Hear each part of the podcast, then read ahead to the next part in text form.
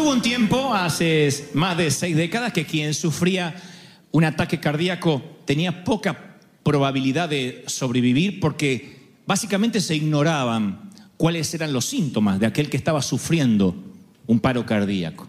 Los avances médicos comenzaron a identificar las señales de advertencia y la presión en el pecho, el dolor en los brazos, cuando empieza a doler uno de los brazos, cuando sientes como un calambre intenso, eh, la falta de oxígeno, de aire.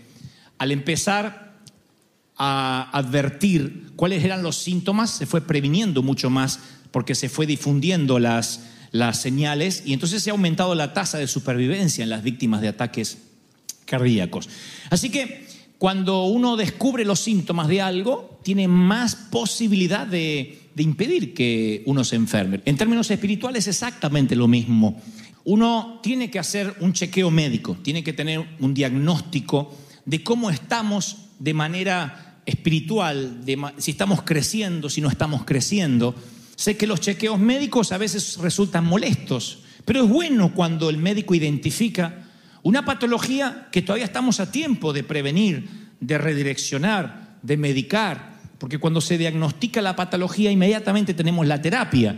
Y yo esta mañana haré mi mejor intento por transmitir lo que creo es la patología y también la terapia para que terminemos bien el año. ¿Hacemos un chequeo médico, sí o no?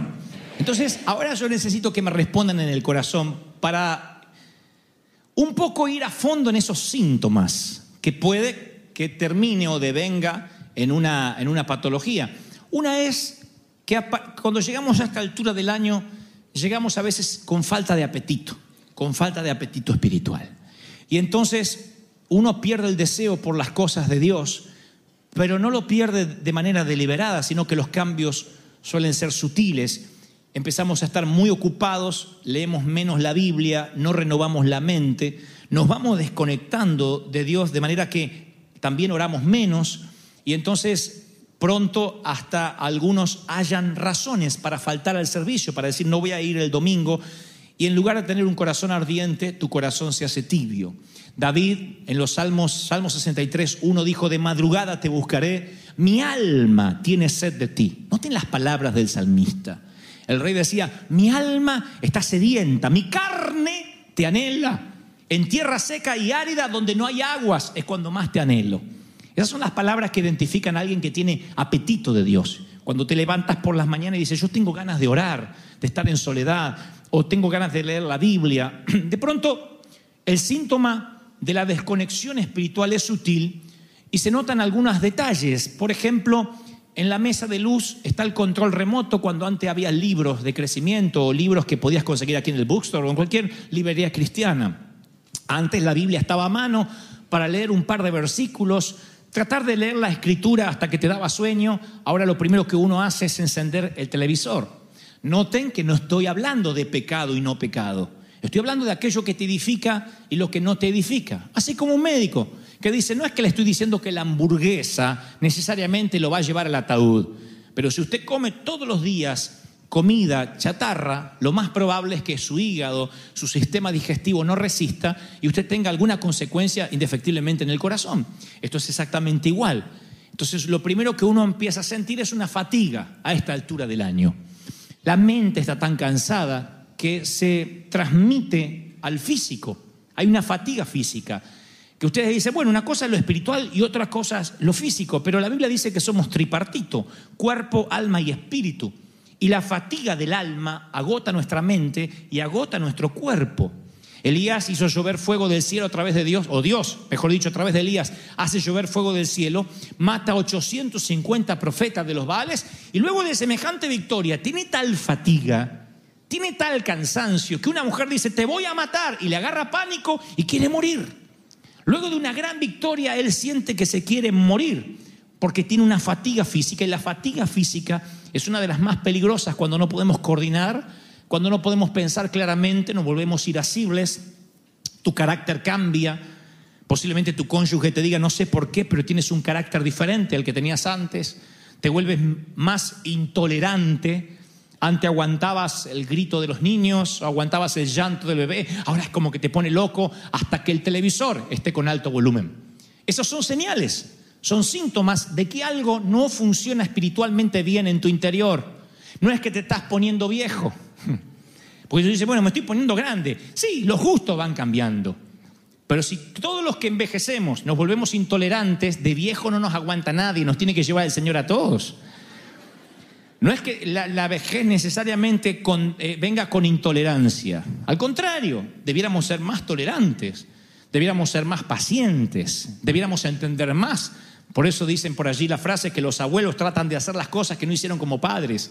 Porque uno como abuelo se vuelve más tolerante a esos nietecitos cuando antes, cuando éramos padres, éramos más irascibles. Pero lo que trato de decir es que si de repente empiezas la semana mal, frustrado, frustrada, enojado, mal por, por enfrentar los días que te vienen por delante, lo más probable es que tengas el síntoma de un alma cansada, de que tu espíritu esté fatigado, de que esté este, aminanado, que esté contrito, que se vuelva más pequeño. Cuando el espíritu se vuelve pequeño, inmediatamente repercute en, la, en, en el físico. Y Satanás sabe eso, aprovecha el cansancio y uno de los ataques más grandes que él trae a fin de año en cualquier parte del mundo es lo que yo llamo, lo que se llama comúnmente como el ataque de la escasez. Nos metemos en gastos, en regalos, en comida, en, no sé, en celebraciones. Y van a ver ustedes que cuando llega fin de año parece que todos los recursos se secan a la vez. Parece como que de repente los electrodomésticos dejan de andar, el auto se descompone, la casa pierde agua, sale agua por abajo, el inodoro se tapa, todo pasa junto. Pierdes el empleo, no te aumenta, no llega el bono. Parece que todo pasa junto. La gente vive estresada porque hay un ataque de escasez de gastos, donde la gente dice, yo gasto, pongo la tarjeta y en enero Dios dirá. Una vez alguien dijo, vamos a reprender el espíritu de deuda. Y pasó un pastor y dijo, no, no reprendan, paguen. Las deudas no hay que reprenderlas, hay que pagarlas, hay que honrar las deudas, hay que afrontarlas. ¿No? Porque uno dice espíritu de deuda y no, hasta que no pague el espíritu de deuda no se va. Entonces, uno dice, no, es que hay, un, hay una, el enemigo me está atacando con escasez. No, el enemigo aprovecha, número uno, la desconexión espiritual. Noten cómo es un efecto dominó. La desconexión espiritual tuya, el cansancio que tienes físico y viene con lo que yo llamo un cambio de prioridades.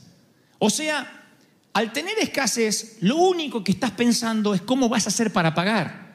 Y eso ocupa gran parte de tu mente. Es un cambio de prioridades. Ya no estás pensando en cómo vas a adorar a Dios, en si vas a leer la Biblia, sino cómo hago mañana para pagar. Mañana se vence. Entonces, cuando tú crees que el enemigo no hará algo peor, él que nunca cambia su modus operandi, ahora viene con algo peor. Él te trae una oportunidad. Una oportunidad que no puedes desperdiciar porque estás así de deuda. Él te trae una buena oferta en el momento que más tapado de deuda estás y esas buenas ofertas no siempre vienen de parte de Dios. Es así cuando familias enteras nos dicen, pastor, nos vamos a ir de la iglesia, nos sale un trabajo en Las Vegas. Pastor, me tengo que ir a un trabajo donde me piden que trabaje los domingos. Así que no me voy a poder congregar más. Pero bueno, tengo que salir de deudas. Es Dios que me está abriendo esta oportunidad, no es Dios. De pronto el diablo sabe que si te quitó, te desconectó de la congregación, te quitó de las prioridades, estás muerto, es cuestión de tiempo, es, es una bomba de tiempo. Nadie que salga de la congregación, nadie que se desconecte de la iglesia puede sobrevivir aunque esté pagando las deudas.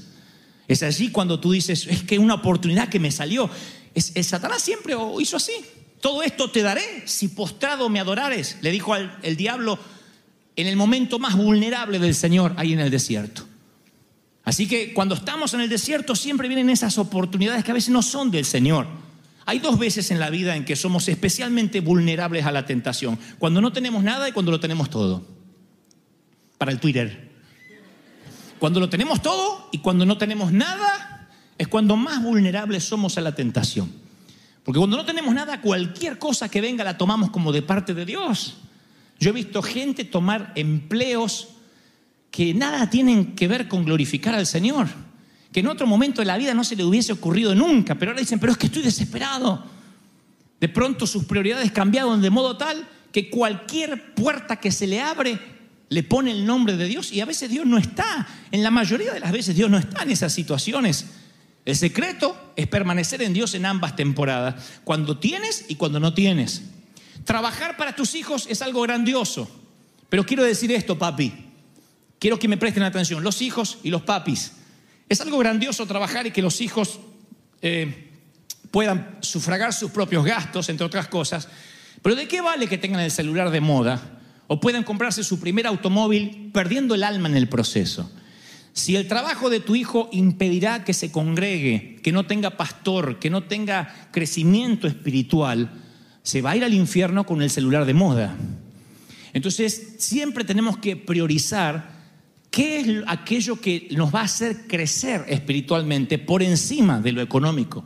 El tema es que si el enemigo, insisto, te hace cambiar de prioridades, dejas de congregarte, dejas de participar, te alejas de las relaciones santas. Y cuando te alejas de las relaciones santas, antes tú eras el primero en entrar a la iglesia y el último en irte. Eras el primero que entrabas cuando se abrían las puertas y el último en irte, el último en marcharte. Pero de pronto empiezas a notar que ya eres el último que llega y el primero en irte. Y las amistades que tenías ya dejaron de, de frecuentarte y ahora estás frecuentando gente carnal con la que te llevas mucho mejor y tienes más en común con gente que antes no tenías nada en común. Y entonces eso es otro síntoma de que no estás creciendo, de que hoy deberías tener otro tipo de relaciones, de que deberías buscar gente más madura que ti mismo, que te haga crecer, que te haga, que te haga orar más, que te haga buscar más al Señor. Cuando eso, en vez de evolucionar, involuciona, es porque no estás creciendo. Y no estar creciendo no es algo para tomar a la ligera. Bueno, no crezco, pero por lo menos no me achico. no, uno continuamente va creciendo. Esto es un crecimiento espiritual. Dice la Biblia que crecemos conforme a la medida de la estatura de la plenitud de Cristo. O sea, nunca dejamos de crecer porque cuando nos parecemos a Cristo, cuando estaremos allá en el cielo. Entonces, es un crecimiento continuo. Y a esta altura del año deberíamos decir, ¿estoy creciendo o no estoy creciendo? ¿Me estoy alejando de la gente que me bendice o, me estoy acercando? ¿Cuáles son tus relaciones? ¿Con quién puedes pasar horas hablando por teléfono? ¿Quiénes son tus amigos? Aquellos que te instan a la música mundana, aquellos que te instan a salidas que nada tienen que ver con Dios, o aquellos que te dicen, mira, vamos a divertirnos, pero sabes que te estás divirtiendo de manera sana, de manera íntegra. ¿Cuáles son las relaciones que estás teniendo últimamente? Eso puede ser un síntoma, si estás creciendo o no estás creciendo. Eso es un síntoma para ver en nuestros hijos. ¿Quiénes son las amistades de tus hijos? No es que tenemos que juntarnos solo con gente santa, pero con solo ver un panorama de cómo se visten quienes buscan a tu hija, puedes darte una mínima idea de cuál es el entorno que rodea a tu apellido. ¿Cuál es, ¿Cuál es la gente que se está acercando? Solamente con una mirada, abrir los ojos y ver si estás creciendo o no estás creciendo. Ahora, miren todos los, eh, eh, los síntomas que les estoy planteando.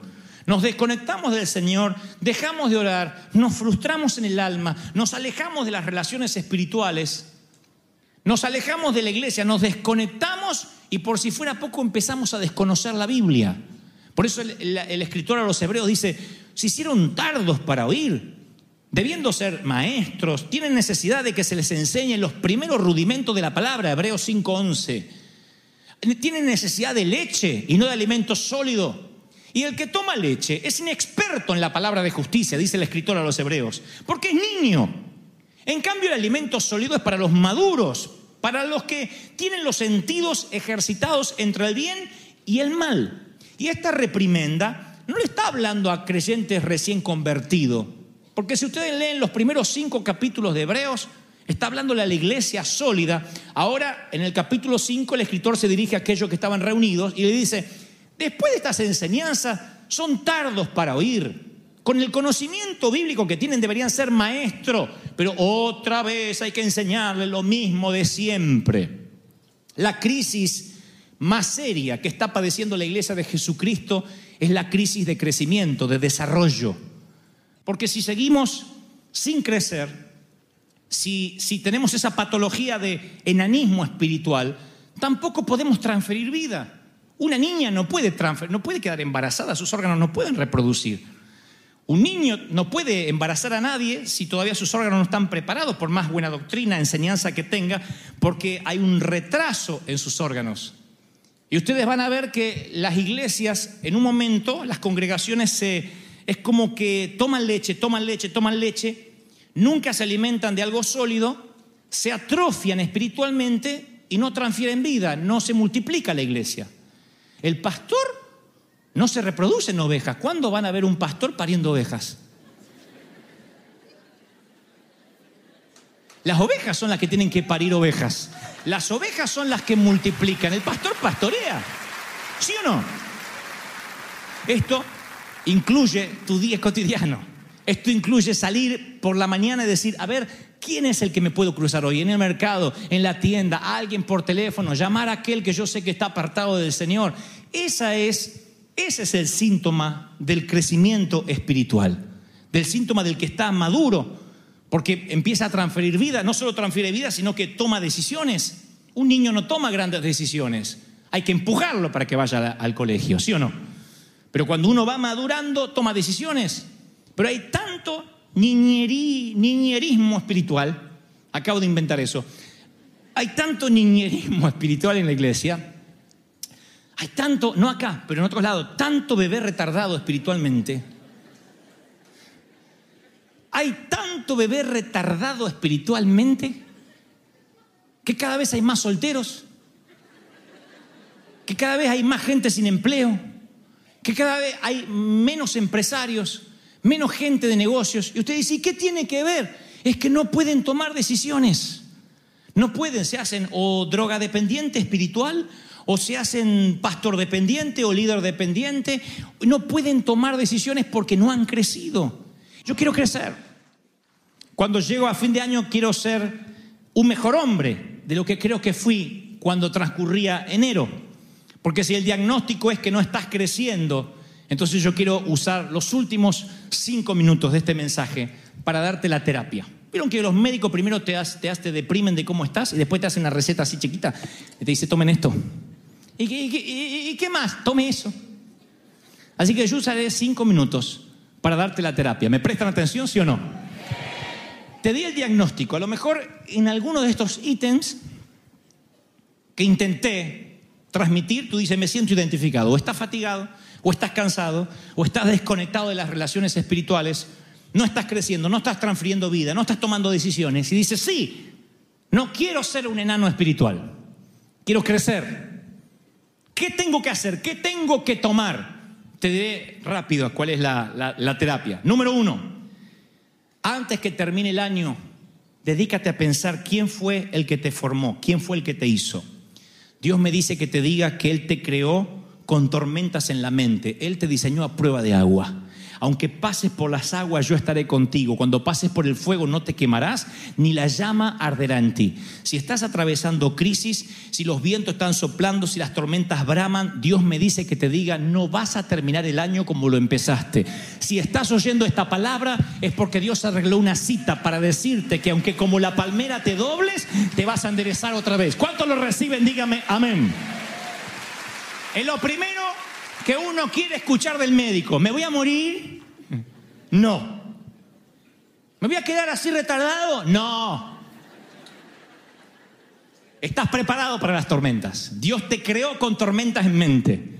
Dios sabía que ibas a pasar esta crisis, por eso hoy trae esta palabra. Yo vi los documentales como los huracanes quiebran robles como si fueran palillos, pero no quiebran las palmeras, se doblan así y hacen, se vuelven a levantar de vuelta. Miqueas 7:8 dice, tú no te alegres de mí, enemigo, porque aunque me caí, me levantaré. Así que lo primero que quiero que digas, voy a terminar el año creciendo, mejor, en victoria, próspero, bendito, con ahorros, con salud. ¿Cuántos lo creen? Dígame amén. Aunque caí, Miqueas dice Miqueas 7:8, aunque caí, me levantaré. ¿Pueden decir conmigo me voy a levantar? Queda mejor me levantaré, ¿no? Me levantaré. Esa es la palabra, me voy a levantar. Y el lunes te levantas con cara de me levanté. Que no es lo mismo de ay, el lunes. No, me levanté. Si no, uno se arrastra como, como babosa toda la semana. No, te tienes que levantar. O uno se levanta el lunes así, van reptando hasta el baño. No, tienes que levantarte. Me levantaré. La palabra que trajo el Señor el domingo es primero para que te levantes. No te olvides que Él te formó para que te vaya bien. Yo no te estoy dando este diagnóstico para que te vaya diciendo qué enano que soy. Oye, este está peor. Oh, oh. No, te vas a ir bien. Te vas a ir en victoria, ¿sí o no? Número dos. Te estoy dando la receta, ¿eh? No abandones el lugar del poder. No abandones. Cuando estés en batalla espiritual, el enemigo va a intentar alejarte de la iglesia. Salmos 20 dice, Jehová te oiga en el día de la prueba. El nombre del Dios de Jacob te defienda y te envía ayuda desde el santuario y desde Sión te sostenga. ¿Qué mejor que decir, Señor, estoy en el lugar correcto a la hora indicada y en el sitio oportuno? ¿Cuántos reciben esto? Dígame amén. Sigo con la receta y termino. No te desconecte de las relaciones espirituales. Salomón dijo, mejor son dos que uno, porque si cayere el uno levantará a su compañero. Pero hay del solo que cuando cayere no habrá segundo que lo levante. Búscate rodearte de gigantes espirituales. Siempre son más atractivos los chismosos. Yo sé, son más divertidos. No es lo mismo, ¿cómo está tu vida espiritual? ¿Querés que ore por ti? Ah, no sabes lo que me enteré. ¿Quién es más atractivo? No, no, no digan el primero, el segundo más atractivo. El que tiene el chisme calentito, recién salido del horno. Te lo cuento para que estés orando. Y ahí le pone el moño espiritual para que suene bien.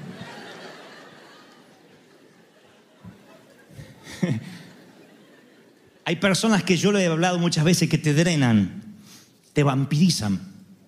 Hay personas que dicen, hola, ¿te puedo llamar? Sí, ¿cómo estás? Bien, ¿sabes qué te quería contar? Sí, contame. Y no te das cuenta. Y te... A los 15 minutos cuelga el teléfono así, estás mareado así, no sabes por qué. Te chupó.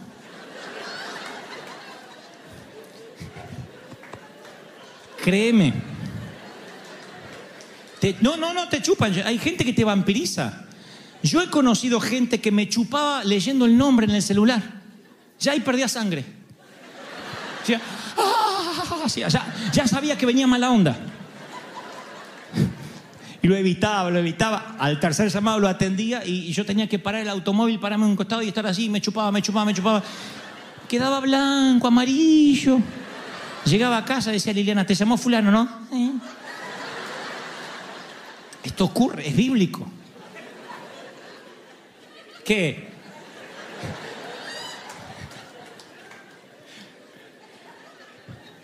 Y hay otra gente que lo que hace es darte energía.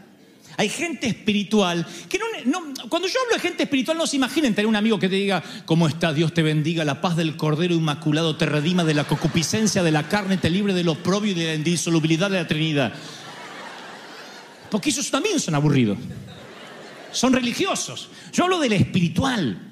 Aquel que siempre te dice, pero vas a salir adelante, tranquilo, Dios está contigo, no te preocupes. ¿Sabes qué? Como dice el pastor, aunque empezó mal, va a terminar en bendición. Dios te va a transformar. Vas a terminar el año en victoria. ¡Aleluya! ¡Wow! Eso es maravilloso. Por último, no te desconectes de la, de la protección pastoral. Porque el pastor ve cuando se acerca el lobo antes que estés bajo ataque. Aunque ande en valle de sombra y de muerte, no temeré, tú estarás conmigo, tu vara y tu callado me infundirán aliento. El Señor me dice que te diga, no estás creciendo y no te condenes por esto. Al contrario, has venido a un chequeo médico. El diagnóstico es, estás sufriendo raquitismo espiritual en algunas de tus áreas. ¿Cómo lo vamos a resolver? Ahí están. Lo vamos a resolver de manera sencilla, conectándote, tratando de acercarte más a las relaciones que te, que te que en vez de drenarte te ayudan, te multiplican, te energizan. El Espíritu Santo me dice, los mejores días vienen para ti. No aplaudan, escuchen esto, los mejores días vienen para ti. No es un deseo pastoral. Orando, el Señor me dijo, dile a mi pueblo que los que creen van a tener un fin de año como jamás han soñado. Noviembre, diciembre van a ser meses donde el Señor de manera apurada, así expeditiva, va a hacer lo que no ocurrió en 10 meses. En términos financieros, en términos espirituales, en términos físicos. El Señor me dice, yo te voy a sorprender. Y así como el ángel de Jehová en una noche le daba la victoria a Israel, en estos dos meses que quedan del año, Dios te va a sorprender, te va a abrir puertas. El único que puede detener esa bendición eres tú mismo, diciendo, no, no puedo, no tengo, no sirvo. Pero si tomas esta palabra y dices, voy a crecer, voy a pegar un estirón, ¿se acuerda cuando las viejas nos decían, tenés fiebre, te levantaste más alto? Yo tenía fiebre, me acostaba en la cama y cuando me levantaba de verdad tenía el pijama por acá, así. Y decía, mira cómo creciste, hijo, decía la vieja. No sé si cuando estaba dormido me subía para que creyera o crecía de verdad. Pero me decía, las enfermedades te hacen crecer. Y es verdad, yo pegaba estirones así en cada fiebre. Entonces, esta patología, en lugar de decir, ay, estoy allí, te va a hacer crecer, me dice el Espíritu Santo, porque yo creo que esta iglesia todavía no ha vivido lo que Dios tiene para ustedes. Los mejores días están por venir, el mejor fin de año, la mejor bendición. ¿Cuántos están recibiendo esta palabra? Dice el Señor, la creo, la recibo. Es para mí, es mía, es mía, es mía. No, no, no, no, no. Recíbanlo con una celebración de aplauso. Alégrate, oh Sión, alégrate, oh Jerusalén. Ensancha el sitio de tu mente, porque te voy a bendecir, dice Dios.